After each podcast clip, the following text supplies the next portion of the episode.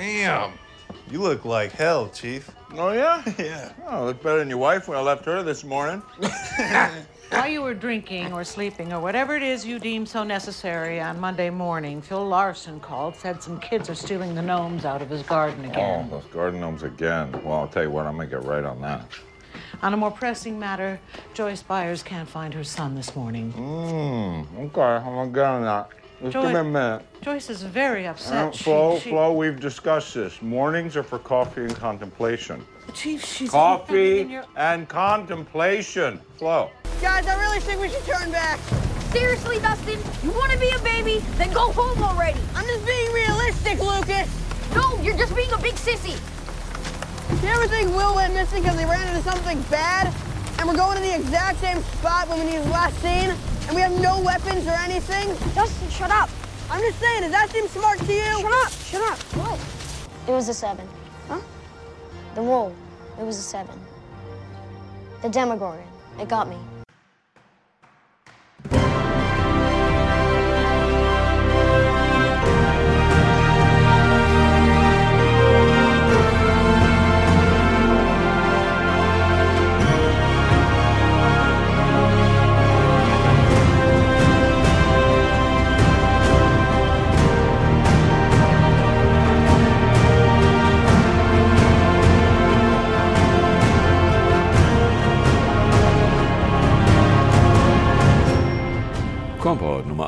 841 CNSU. Hallo und herzlichen Glückwunsch zum 841. Kompott, den ich am heutigen äh, ein bisschen kühlen, aber trockenen Freitag, dem 5. November 2021, Tag 309 in der KW 44 aufgenommen habe. Die Intros entstammen alle der ersten Folge der ersten Staffel von Stranger Things. Coffee and Contemplation, das sind Smart Demogorgon Got Me. Was ihr hier aber wieder auf und in die Ohren bekommen könnt, sind nicht so sehr Zitate aus einer Fernsehserie, sondern wieder die üblichen drei Teile bestehen aus zwei Teilen, wo ich politische Nachrichten der vergangenen Woche kommentierend betrachte oder im dritten Teil technische Nachrichten der vergangenen Woche kommentierend betrachte. Was davon ihr konkret hören könnt, wenn ihr am Stück weiterhört, ist dann Teil 2, Politik, die zweite Hälfte an Politiknachrichten für diese Folge, nur echt mit Meldungen von der Restregierung, der Nachfolgeregierung oder ein bisschen Wirtschaft oder Corona kommen nochmal vor. 7 Grad, passing cloudige, quite cool greetings. Die 7 Grad, kommt Level 5, Wind macht 11 km aus dem. Wir haben äh, Comfort Level 5, äh, Barometer, muss ich eigentlich gucken, was haben wir für eine Visibility? Äh, 9,7. Oder Weser Pro lässt von 6 Uhr melden, es sei 8 Grad, es sei Overcast. Es ist viel Selecte 6, Taupunkt hatte 7, Humidität 90%, Druck 10, 13,4, sind 7,6, wenn es Gerät misst. Der Wind wäre jetzt irgendwo zwischen 15 und 22 km/h.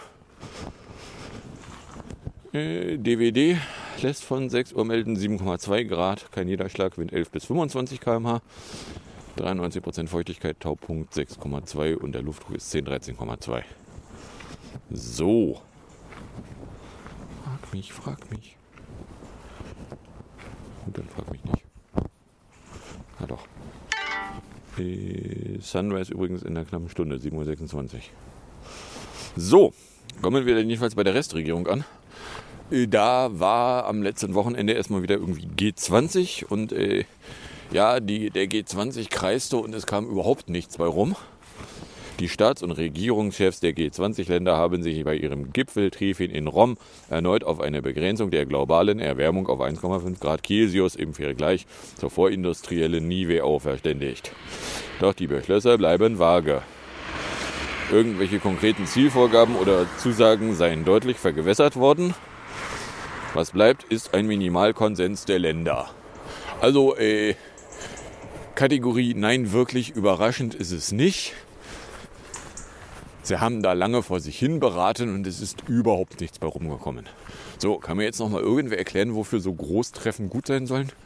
Wofür soll G20 gut sein, wenn da nichts bei rauskommt?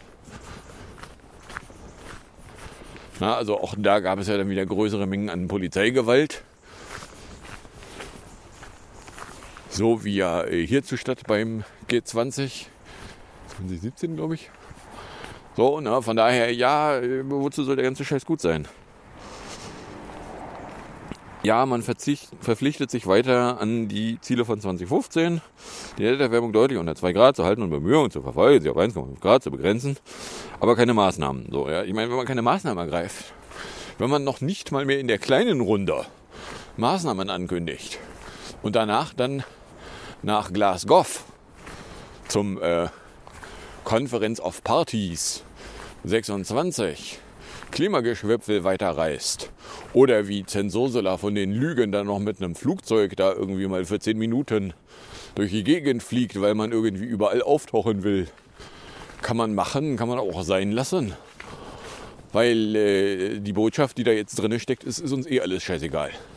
Ja, also ich meine, die alten Säcke, die da jetzt Regierungsobere geben, die müssen mit der Scheiße, die sie jetzt einbrocken, ja nicht mehr leben. Also nicht lange jedenfalls. So, von daher ja. Dann äh, KK-Geld, das ist eine Meldung von Mittwoch. Die Geschäfts-, das geschäftsverkackende Kabinett hatte nämlich einen höheren Zuhängeschuss für die gesetzliche Krankenversicherung auf den Weg gebracht. Demnach sollen die Kassen für das kommende Jahr insgesamt 28,5 Milliarden Euro erhalten. So, ist das jetzt viel, ist das wenig? Keine Ahnung.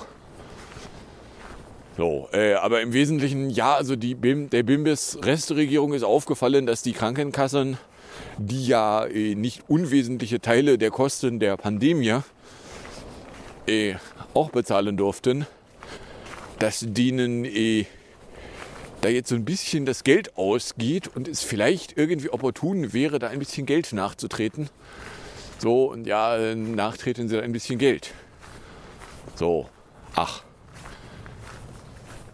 Ja, warum die Restregierung das nicht noch zu einem Zeitpunkt beschlossen hat, als sie noch nicht Restregierung war, ja, keine Ahnung. War wohl keine Priorität, offensichtlich. Blö, blö, blö, blö, blö. 7 Milliarden Extrazuschüsse für 2022, über die regulären 14,5 Milliarden. Bei Bedarf sollte dieser ergänzende Zuschuss aber so erhöht werden können, dass der durchschnittliche Zusatzbeitrag des heutigen NIW von 1,3 Prozent nicht übersteigt. Bla bla bla bla bla. Ja, also der. Okay. Dann äh, Geheimrichter, Täufer von Mittwochabend. Ist ja nicht so, als hätte die Politik in Sachen Klimakatastropheabwendung gar nichts erreicht. Nein, nein. Wir haben ein System aus Geheimgerichten eingeführt, über das sich die Energiemafia bei den Staaten Milliarden einklagen können, wenn die zum Beispiel Kohleausstieg machen. 6.30 äh, wo, kommen, wo kommt denn so ein widerliches Übereinkommen her? Festhalten. Signed in 1994, the treaty was intended to protect Western companies investing in the oil and gas rich countries of the former Soviet Union. So, die fucking Geheimgerichte waren also eigentlich nur dazu da, die Sowjetunionsländer alle zu erwürgen. Und jetzt treten uns dieselben Geheimgerichte, die wir eigentlich gegen den bösen Kommunismus anwenden wollten, dann in die Knie, wenn äh, Regierungen Gesetze erlassen, die der Wirtschaft missfallen. Sowas hätte uns doch nur jemand gewarnt, dass es eine doofe Idee ist, wenn man verargumentiert, dass man sich an Gesetze nicht halten will. Darf die Wirtschaft eigentlich ein rechtsfreier Raum sein? Oder ist das doch irgendwie doof? No? Aber So, dann ein bisschen was an Neuregierung. Nova Bonde, das ist eine Meldung von Freitag. The PD-Chef Norbert Walter Minus Borjans will als Parteivorsitzender aufhören. Er werde sich beim Parteitag im Dezember nicht erneut um den Parteivorsitz bewerben, sagte er einer Zeitung. Eine Sprecherin bestätigte in Berlin, Walter Borjans werde nicht erneut antreten. Ja, äh, ist eigentlich eine Nullmeldung, weil äh, die durchaus nicht ganz unberechtigte Frage, was haben eigentlich die zwei SPD-Vortanzenden da in ihrer Zeit als SPD-Vortänzer erreicht? Drängt sich mir auf. So, was sie nicht erreicht haben, ist, dass sie tatsächlich irgendwo mal Politik gemacht hätten. Weil, äh, na, man, man hatte ja so ein bisschen was an Hoffnungen. So, jetzt kann man einfach die Realität daneben halten und kann sagen, so ja, also von den Hoffnungen ist irgendwie nicht viel eingetreten. So ja, pro forma können Sie sich damit bauchen, dass Sie jetzt äh, in einem Wahlergebnis zwar abgestürzt sind, in der Bundestagswahl, dass Sie aber trotzdem weniger, weniger schlimm jetzt äh, mit den Stimmen rauskommen, dass Sie also den, den nächsten Kandesbundler stellen. Ah, ein Blinkohund. So, ja, von daher, ja, okay, dann, dann tritt der Walter Borjans halt ab. Okay. Moin. So, und dann war dann erstmal die Frage, so, ja, und wird aber äh, Eskia Saskin denn dann auch abtreten? dann irgendwelche Politjournalisten dann äh, rumargumentierten. Ja, natürlich wird Eskia Sasken abtreten. Die hat ja genauso wenig erreicht und außerdem muss sie auch weg. So, ja, äh, Eskia Sasken lässt vermelden so, nö, also eigentlich würde sie gerne noch weiter irgendwie den Parteivorsitz inhabitieren. So, gucke ich mir an und sage, okay, ich habe keine Ahnung warum. Weil, na, also auch da drängt sich halt wie die Frage auf, okay, und was hat sie jetzt erreicht? Was ist die Konsequenz aus dem Parteivorsitz? Kann man irgendwo was erblicken, wo da tatsächlich mal Ergebnisse zu sehen sind? Na, also von daher ja. Mal davon abgesehen, welche Relevanz hat das eigentlich, was für Hackfressen da in irgendwelchen Parteivorsitzen rumsitzen. So, dann äh, am Mittwoch äh, Kohle NRW. Nordrhein-Westfalen ist nach Worten des neuen Ministerpräsidenten Wüst zu einem Ausstieg aus der Kohle schon im Jahr 2030 bereit. Er wolle alles dafür tun, dass dies gelinge, sagte der CDU-Politiker in seiner ersten Regierungserklärung im Landtag in Düsseldorf. Äh, das ist ja sehr großzügig, dass sie es wagen, anzukündigen, schon im Jahr 2030 aus der Kohle aussteigen zu wollen. Weil, naja, also ich meine, der Witz ist der, dass die, der Kohleabbau da weg muss. Das ist jetzt nicht eine neue Erkenntnis. Das ist genau genommen eine ziemlich alte Erkenntnis. Weil äh, na, Kohle ist halt nichts anderes als äh, Carbon. Wenn du Kohle verbrennst und in die Atmosphäre bläst, karbonisierst du. Das wäre eigentlich auch Aufgabe einer äh, Klimakanzlerin gewesen, aber leider hatte eine Klimakanzlerin irgendwie nie was mit Klima am Hut. Was? Es gibt da noch Ausnahmen, äh, Aufnahmen aus dem Jahr 1995, wo sie als Bundesministerin für Umwelt mal einen Klimagipfel in Bonn anführte und sagte, ja, also man müsse ja jetzt mal Dinge tun. Ja, leider hat sich diese Erkenntnis äh, danach nicht bei ihr gehalten. Ja, beziehungsweise diese Erkenntnis hat irgendwie nie dazu geführt, dass Handlungen folgten. So. Na, aber ja. So, ja, also NRW möchte jetzt gelobt werden dafür, dass sie die Kohle, die sowieso sich nicht mehr lohnt, wenn du erstmal den, das CO2 so teuer machst auf dem Markt, wie du es eigentlich machen müsstest, dann gibt es überhaupt keinen Grund mehr, das überhaupt noch aus dem Boden rauszupopeln, sondern dann regelt der Markt das, dass der ganze Scheiß einfach da bleiben kann, wo er jetzt ist. Na, aber hey. So, ein bisschen was an Wirtschaftsmeldungen hätten wir da noch. EE um G, seine Meldung von Samstag. Industriekonzerne in Deutschland sollen nach einem Bericht eines Magazins jahrelang die EEG-Umlage zur Ökostromförderung umgangen und so Milliarden nicht an den Staat abgeführt haben. Leidtragende seien die übrigen Stromkunden, die entsprechend höhere Beiträge zahlen müssten, schreibt der Magazin. Laut dem Magazin sind gut zwei Dutzend namhafte Unternehmen, Energieversorger und Stadtwerke beteiligt. Nein, Unternehmen umgehen die EEG-Umlage. Sie meinen diejenige EEG-Umlage, wo die besonders stromhungrigen Konzerne sowieso schon ausgenommen sind, ja? Diejenige EEG-Umlage, die sowieso nur die Verbraucher bezahlen. Die, selbst wenn Unternehmen sie bezahlen würden, die Verbraucher sie trotzdem bezahlen würden, weil glaubt mal nicht, dass Unternehmen irgendwas bezahlen. Aber hey, na, diejenige EEG-Umlage. Und da wird uns als neue Erkenntnis verkauft, dass es Unternehmen gibt, die die umgangen haben. Nein. Wobei, das Licht in dem Unterschied in dem neuen Haus. Sieht ja fast so aus. Äh, so, und äh, also laut dem Bericht sind gut zwei, bla bla, hatten wir schon. Ähm, nach Schätzungen gehe es um 8 bis 10 Milliarden Euro. Werde derzeit in mehreren Gerichtsverfahren geklärt, ob die Praxis rechtswidrig gewesen sei. Ein Fall betrifft den Bayer-Konzern und dessen frühere Tochter Corenta. Allein in diesem Fall stehen laut Magazin Rückzahlungen von bis zu einer Milliarde Euro im Raum. Wegen des noch laufenden Gerichtsverfahrens wollte sich ein Bayer-Sprecher dazu am Samstag auf Anfrage nicht äußern. Die Unternehmen sollen bei der umstrittenen Praxis Ausnahmeregelungen für mit eigenen Kraftwerken erzeugten Strom genutzt haben. Von der Industrie selbst erzeugter und verbrauchter Strom ist von der Eck-Umlage befreit, die beim Endverbraucher derzeit rund ein Fünftel des Strompreises ausmacht. Mithilfe sogenannter Scheibenpachtmodelle hätten sich mehrere große Stromverbraucher als Betreiber jeweils ein Kraftwerk geteilt, um so als Stromerzeuger zu gelten und von der EEG-Befreiung zu profitieren.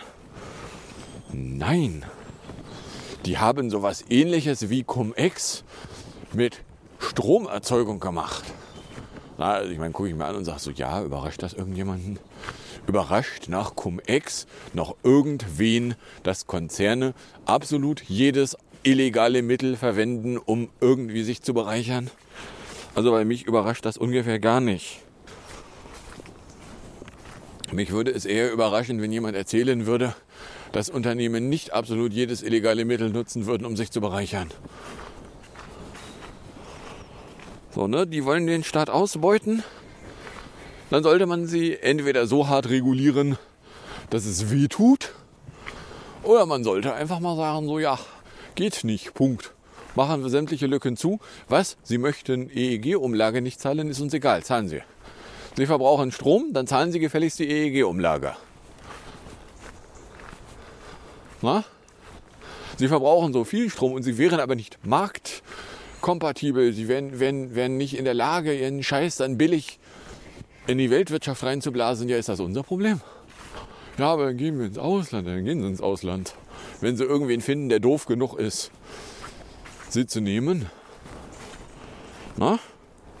Ja, aber die Jobs. So, dann äh, dieses Urteil, ist eine Meldung von Dienstag. Wer einen von VW-Abgasskandal Betroffenen die Seelen neu gekauft hat, kann nicht einfach so vom Kaufvertrag zurücktreten und vom Händler das Geld zurückverlangen, teilte der Bundesgerichtshof in Karlsruhe am Dienstag zu einem Ende September verkündeten Urteil mit.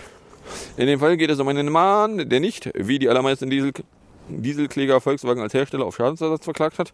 Er will stattdessen erreichen, dass sein Autohändler das kurz vor Auffliegen des Dieselskandals gekaufte Fahrzeug zurücknehmen und ihm einen Großteil des Kaufpreises erstatten muss. Und dann sagt jetzt das Gericht, so geht das nicht. Übrigens, was man jetzt hier nicht sehen kann, der See ist äh, jetzt komplett umzäunt bis Anfang April. Also beziehungsweise hier ist jetzt der, der Zaun komplett zu und hier steht dran, ja, machen sie erst am 1. April wieder auf. Äh, Grundsätzlich haben also Neuwagenkäuferinnen und Käufer in den ersten zwei Jahren in besondere Rechte, wenn sich herausstellt, dass ihr Auto Mängel hat. Bla bla bla bla. Der Kläger, in dem Fall hat er seinem Händler gar keine Frist gesetzt, sondern er sofort aus dem Vertrag raus und da sagen jetzt nun also die Gerichte so, ja, nee, geht so nicht. So, nee. Ja, also es klingt mir mehr nach im Detail hat er nicht den, den richtigen Formalweg eingehalten, als du kannst nicht aus dem Vertrag raus. So, von daher gucke ich mir das an und sage so, ja, Gott, dann kannst du halt im Detail nicht, hat er im Detail nicht die Regeln eingehalten. Das klingt mir jetzt nicht nach einem grundlegenden, auf gar keinen Fall kannst du irgendwie einen VW-Händler dir schnappen und sagen, ja, mich interessiert nicht, dass du sagst, der Konzern da drüben ist das doofe, du hast mir das Ding hier verkauft. Du kannst dich gerne an dem Konzern gütlich halten. Aber den Vertrag haben wir zwei Pfeifen. Na? So, dann Verstreik eine Meldung von Dienstagnachmittag. Nach der ergebnislosen zweiten Verhandlungsrunde für die Tarifbeschäftigten des öffentlichen Dienstes der Länder hat die Gewerkschaft Pferdi Streix angekündigt. Der Schwerpunkt solle in den Gesundheitseinrichtungen liegen, sagte Pferdi-Bundeschef Wernecke in Potsdam. Streikmaßnahmen sollten demnach bis zur dritten Tarifrunde Ende November stattfinden. Äh, ob das jetzt so eine super schlaue Idee ist, ausgerechnet irgendwelche Gesundheitseinrichtungen zu bestreiken? Einerseits Andererseits, äh, wenn du sie nicht da bestreikst, wo es weh tut, kriegst du auch nichts. Ob du dritterseits irgendwas kriegst, wenn du da streikst, wo es irgendwem weh tut, äh, wird dann noch abzuwarten sein. Aber ja. Bergiftung. Das ist eine Meldung von Dienstagnachmittag. Der Berliner Flughafen Bär hat ein neues Problem, dieses Mal mit dem Wasser. Bei einem Routinetest im Hauptterminal wurde nämlich kuliforme Bakterien gefunden. Das Wasser in allen Sanitäreinrichtungen des Terminals 1 sollte bis auf weiteres nicht als Trinkwasser genutzt werden. Betroffen sei auch das Regierungsterminal. Die Ursache für die Verunreinigung ist unklar, teilte das Unternehmen mit. Das Gesundheitsamt und der Trinkwasseranbieter seien informiert, alle Leitungen würden nun gespült. Das werde mehrere Tage dauern. Fluggäste werden demnach mit der Durchsage in den Informationsblättern untergerichtet. Koliforme Bakterien kommen sowohl im Darm als auch in der Natur vor äh, können Magen-Darm-Erkrankungen, etwa mit Durchfall und Erbrechen, auslösen. Betroffen sind neben den Terminals auch das Gebäude der Bimbers-Polizei und die ILA-Messerhallen. Ja, äh, das Ding ist gerade mal ein Jahr in Betrieb. Und jetzt kommt raus, so, ja, das Wasser sollte man nicht anfassen. Geil, wa? So, dann hätten wir ein KBV-Fikat, was Trolfer am Mittwoch Mittag vermeldet hatte. Und zwar, äh, niemand nutzt die TLS-Zertifikate zur Kassenärztlichen Bundesvereinigung, beziehungsweise niemand prüft die. Da ist nämlich am 28.10. ein RUT-Zertifikat ausgelaufen. Aber die KV beteuert, das hätte keinen Einfluss auf die von ihm abgelittenen Intermediate-Zertifikate, äh, weil die Kassenärztliche Bundesvereinigung verargumentiert, äh, ein Zertifikat, was abgelaufen ist, ist ja immer noch in Ordnung, solange, zu, bevor es abgelaufen ist, irgendwelche daraus abgeleiteten Zertifikate unterzeichnet wurden. Wären die noch gültig? Das ist äh, das Ketten- und nicht das Schalenmodell von Zertifikaten. So, und dann nutzen sie jetzt aber Software, die bei der Prüfung von Zertifikaten eben erwartet, dass alle Zertifikate in einer Signaturkette zum Zeitpunkt der Prüfung immer noch gültig zu sein haben und nicht zum Zeitpunkt, Zeitpunkt irgendeiner Signatur. Und jetzt haben sie ein Problem. So. Und jetzt haben sie also äh, großräumig die Zertifikatsprüfung abgeschaltet. 37.120 Neuinfektionen hat das Roland-Koch-Institut übrigens gemeldet. Wir haben einen neuen Rekord, was Infektionszahlen angeht. Dass äh, man sich allerdings auf der Inzidenz einen beraten kann, ist jetzt auch schon länger bekannt. So, von daher, ja, habt Angst. Na, aus anderen Gründen. Aber hey, so, und äh, also die, die, die KV verargumentiert, ja, aber wenn man das als äh, Kettenmodell nimmt, dann wären die Zertifikate alle immer noch geil. Du darfst halt nur nicht mit Standardsoftware prüfen, ob die Zertifikate gültig wären, weil die dann nämlich sagen, so ja, das ist ein schönes Root-Zertifikat, hast du, da gilt es nur dummerweise nicht mehr. So. Oder anders ausgedrückt, eigentlich prüft niemand die Zertifikate von der Kassenärztlichen Bundesvereinigung. Äh, warum habt ihr denn überhaupt Zertifikate? Wenn man die nicht mit Standardsoftware prüfen soll, weil Standardsoftware sagt, ja, ist abgelaufen, gilt es nicht mehr. Interessiert uns nicht, dass ihr das anders interpretiert. Na, oder anders ausgedrückt, die halten sich nicht an die Standardtechnologie und meinen dann, dass ihre Zertifikate ablaufen, ist egal. Äh, ja. CatBV, genau. Bla bla bla bla bla. Naja, also ich meine, man kann schon verargumentieren, dass sie einen Punkt haben, so ja, zu dem Zeitpunkt, als äh, irgendwelche Zwischenzertifikate mit dem Root-Zertifikat signiert wurden, war das Root-Zertifikat ja nicht ungültig. Ja, aber wenn du halt Technik nimmst, die sagt, zum Zeitpunkt der Prüfung müssen sämtliche Zertifikate in der Kette gültig sein, dann müssen zum Zeitpunkt der Prüfung sämtliche Zertifikate in der Kette gültig sein. Es ist jetzt auch nicht so gigantisch schwer, da einfach noch eine Signatur mit einem aktuell gültigen Zertifikat ranzuschrauben. Zack, hast du ja wieder eine gültige Kette. Ja, aber das ist so kompliziert. Na, da wundert man sich, warum, äh, ist jetzt schon ein paar Monate her, warum äh, die äh, EGK-Prüfung die, die elektronische Gesundheitskartenprüfung äh, da mal bei Ärzten kaputt gegangen ist. Naja, ist ein Zertifikat abgelaufen. Turns out, Zertifikate austauschen ist, ja, wenn du es zu einem Zeitpunkt machst, wo alles abgelaufen ist, ist das schwer. Wenn du mit dem Zertifikatsaustausch automatisiert anfängst zu einem Zeitpunkt, wo die Zertifikate noch nicht abgelaufen sind, du vor allen Dingen ein automatisiertes Verfahren hast, um Zertifikate im laufenden Betrieb zu erneuern, stelle ich mir das jetzt nicht unmöglich vor. Ich meine, hallo? Aber hey. So, dann kommen wir bei Corona an. Da gab es erstmal aus der Nacht zu Sonntag Lauthimpf. Der Sirper, der Gesundheitspolitiker Laut Erbach, wirbt für eine Wiedereröffnung der Impfzentren. Weil, äh, wenn man doch jetzt irgendwie, also die, die, die Argumentation, die so ein bisschen wackelig aussieht, ist, ja, also man müsste jetzt ganz doll viele Boosterimpfungen, also ganz doll viele dritte Impfungen, beziehungsweise bei Leuten, die nur Jonson, 1% Jonson hatten, Zweitimpfungen verabreichen. Äh, Das wäre ja so aufwendig, äh, da wäre es ja voll Töfte, wenn man die Impfzentren wieder aufmachen würde. So, einerseits ja, andererseits Herr Lauterbach, ich weiß nicht, ob Sie es äh, nicht wissen, weil Sie zu der Zeit, als Sie Mitglied in einer Partei waren, die eine Regierung mitstellte, gerade irgendwo in irgendwelchen Talkshows rumsaßen. Aber die Finanzierung der Impfzentren ist allerspätestens Ende Oktober abgelaufen, nein, Ende September abgelaufen. Hierzu statt ja schon Ende August. hat das Impfzentrum zugemacht. So, und dann wurden die Impfzentren halt nur noch von den Ländern weiter betrieben, die da irgendwie einen, eine Argumentation aufmachen konnten, dass es sich für sie lohnt. So. Und jetzt zu verargumentieren, ja, jetzt müssen die Impfzentren wieder aufgemacht werden. Also verlangen kannst du das. Dann hast du aber auch das Geld dafür auf den Tisch zu legen. Manns davon abgesehen, dass äh, wenn doch frühestens ein halbes Jahr nach der letzten Impfung der Impfungen passieren sollen, kannst du jetzt ja die, die äh, Weiterimpfungskette einfach mal angucken. Dann kannst du ja sagen, so ja, wie viele Leute sind da jetzt betroffen?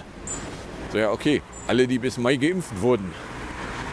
So, der große Anstieg war, meine ich, irgendwann im Mai, im Juni war dann der Peak. Und kurz bevor ich meinen Termin kriegte, war der Peak dann nämlich schon wieder vorbei. So, von daher, äh, ja. Impfrezent. Bundesmoralminister Schwanungslos fordert die Länder vor dem Hintergrund steigender Corona-Infektionszahlen auf, ihre Impfzentren wieder zu öffnen.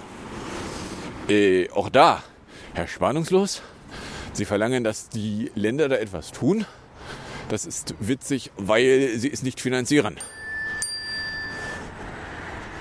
So, was hat die Tagespropaganda heute Schönes vermeldet? RKI meldet 3720. Sparen für Testpflicht in Pflegeheimen und die VS-Regierung verklagt Texas. Ja, wegen irgendwas Wahlrecht. Civil Twilight Morning starts 6.49 ends 7.26. 37 Minuten. So, also äh, ja klar kann der spannungslos jetzt verlangen, dass Impfzentren wieder aufgemacht werden sollen. Dann darf er aber auch gerne eine Finanzierung anbieten. Hey Länder, tut mal was und bezahlt es auch. Ist gar witzig, Sie wollen da was beauftragen. Dann legen Sie das Geld dafür auf den Tisch.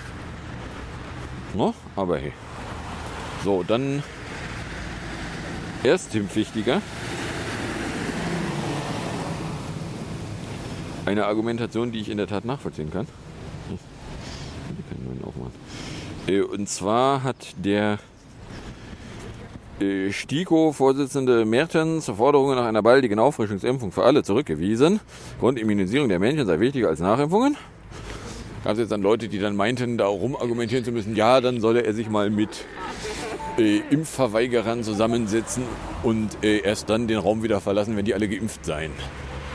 Das ist äh, lustig, weil das gar nicht die Forderung ist. Aber natürlich hat er recht. Leute, die noch gar keine Impfung hatten, denen eine erste und zweite Impfung zukommen zu lassen, ist wichtiger als Leute, die schon geimpft sind, mit noch einer Impfung zu versorgen, weil die noch eine Impfung, äh, da kannst du auch noch nicht mal mehr Spuren einer Aussage darüber treffen, wie lange die denn irgendwas mehr schützen würde. Dass Leute mit einem Immunsystem, was nicht 100% leistet, von einer dritten Impfung was haben, okay. Dass Leute, die mit Scheißimpfstoff wie AstraZeneca geimpft wurden oder Johnson, Ampersand, Johnson, was davon haben? Ja. Bin ich auch mit dabei. Dass jetzt pauschal alle Leute einfach eine, eine dritte Impfung bekommen sollen, wie es spannungslos dann irgendwie verlangt, äh, das geben, geben die Daten doch gar nicht her. So, mal ganz davon abgesehen, die Argumentation, ja, es gibt größere Teile der Welt, in denen noch nicht geimpft wurde und wir verplempern hier Impfstoff. Gut, auf der anderen Seite verplempern wir hier Impfstoff, der unter Umständen sehr demnächst ablaufen würde. Von daher, also den dann besser irgendwo in, in Leute reinhämmern, ist auf jeden Fall eine Maßnahme. Ja. Nebenbei, Baustand, wenn sich hier irgendwas entwickelt haben sollte, habe ich da nicht viel von mitgekriegt. Weil, naja, also davon abgesehen, dass der Kran jetzt auch wieder mal so Übungen macht, wie über Nacht das scheiß Flutlicht anlassen. Das Schlimmste übers Wochenende über Nacht das scheiß Flutlicht anlassen. Und mich damit nerven. Aber ja. Also ja, Baustand, keine Ahnung. Bei Penny sind immer noch keine Fenster aufgetaucht. Nun ja. So, also ja, der Mertens hat nicht ganz unrecht, wenn er sagt, also Erstimpfungen sind wichtiger als irgendwie zwei, dritt, viert, fünft, sechs, siebt Impfungen. Mal davon abgesehen, wo willst du denn eigentlich hin? willst du dann wirklich in eine Ecke, dass du irgendwie alle sechs Monate Leuten nochmal wieder Impfstoff verabreichst? Das kann es ja eigentlich nicht sein. Aber hey. Dann äh, Osterzerlassung. Die VS-Gesundheitsbehörde hatte den Weg für eine Impfung von Kindern von 5 bis 11 Jahren mit dem Vakzin von BioNTech Pfizer freigemacht. CDC-Direktorin Walensky gab die Entscheidung in der Nacht bekannt. Blablubber, blablubber, blablubber. Meldung aus der Kategorie war erwartet worden. Natürlich ist die Impfung von Kindern 5 bis 11 in USA jetzt zugelassen. So. Und nachdem die da nicht einen, einen STIKO-Prozess haben, der dann auch irgendwie länglich auf Daten rumkaut, sondern sagen, ja komm, hau rein den Scheiß. Das Ergebnis der ganzen Veranstaltung, ja, da gibt es dann jetzt äh, Impfungen dann auch für 5- bis 11-Jährige. So, dann Hambundres, das ist eine Meldung von Mittwoch früh, weil äh, die, das Hamburger Gesundheitszentrum macht dann keine Kontaktverfolgung mehr, sondern sagt so, ja, wenn du infiziert wurdest, hast du selber deine Kontakte zu informieren. Sag ich, das ist äh, geil. Als äh, Nicht-Infizierter äh, kann ich also jetzt dann nur noch Rätsel raten, ob ich irgendwo Kontakt hatte und hoffen, dass mir irgendjemand Bescheid gibt. Wenn dann doch. Aber hey. Dann Impforder. Der Spannungslos hat jetzt dann die Länder aufgerufen, wieder öffentliche Impfangebote einzurichten. Äh, auch das ist witzig, weil äh, öffentliche Impfangebote gab es die ganze Zeit. Hierzu statt in der Geschmacksrichtung, ja in irgendwelchen Einkaufszentren und äh, arg dezentral. Was es halt hierzu statt nicht gibt, ist das Impfzentrum. So, weil auch fürs Impfzentrum der Weiterbetrieb sich zu dem Zeitpunkt schon nicht mehr gelohnt hätte. Beziehungsweise weil es danach aussah, als würde er sich nicht lohnen. So, weiß man dann auch nicht, ob das sich nicht am Ende doch gelohnt hätte, wenn sie dann weiterbetrieben hätten. Nur, wenn es schlicht und ergreifend niemand bezahlt, du hast halt gewisse Kosten und wenn der Nutzen nicht offensichtlich drüber liegt, dann kannst du den Quatsch auch zumachen. So, also ja, spannungslos verlangt jetzt, dass also irgendwie geimpft zu werden hätte. Ja. Dann bußteinig gab es irgendwie eine It is 6:55. Gelaberung zwischen äh, Spahn- und Ärzteverbänden, die sich auf ein Vorgehen bei den Corona-Auffrischungsimpfungen verständigt hätten. Die Turnhalle hat das Licht ausgemacht. Äh, ältere medizinisches Personal und Personen mit Immunschwäche sollen eine Auffrischimpfung erhalten. Vorrangig. Personen, die das Vakzin von Johnson Johnson Johnson bekommen haben, sollten schon nach vier Wochen eine Boosterimpfung erhalten bla bla bla bla bla. Ja, kann man jetzt irgendwie verargumentieren. Die STIKO hat bisher noch nicht empfohlen, für Leute unter 70 Auffrischungsimpfungen zu verpassen. Aber nachdem der Spannungslos in der Vergangenheit schon drauf geschissen hat, was die STIKO empfiehlt oder auch nicht empfiehlt, ist klar, ja Gott, dann will der halt. Ja. So. Und dann haben wir 30 Minuten. Und kommen in der Musik und in der Ecke an. In der Musikecke wären wir bei PS22 von 2019, hätten den Titel Moon Shadow in 2 Minuten 55 erreicht. Sunrise in 30 Minutes. Ähm, oder aus dem schönen Morgen vom 25.10. den Küppersbusch türkischen Botschafter-Rauswurf in 3 Minuten 41, den ich euch dann noch auf und in die Ohren packe. Dann sage ich danke fürs Anhören, fürs Runterladen, nicht so sehr fürs Streamen, für den Fall, dass ihr überkommt und ihr irgendeine Form von Reaktion in meine Richtung loswerden wollen würdet, werdet ihr herzlich dazu eingeladen, das zu tun, indem ihr einen Tweet at Compot oder eine Mail an computerblog.gmail.com verschickt hat. Dann wünsche ich euch viel Spaß mit der Musik und dem Outro und bis zum nächsten Mal, wenn da nichts dazwischen kommt.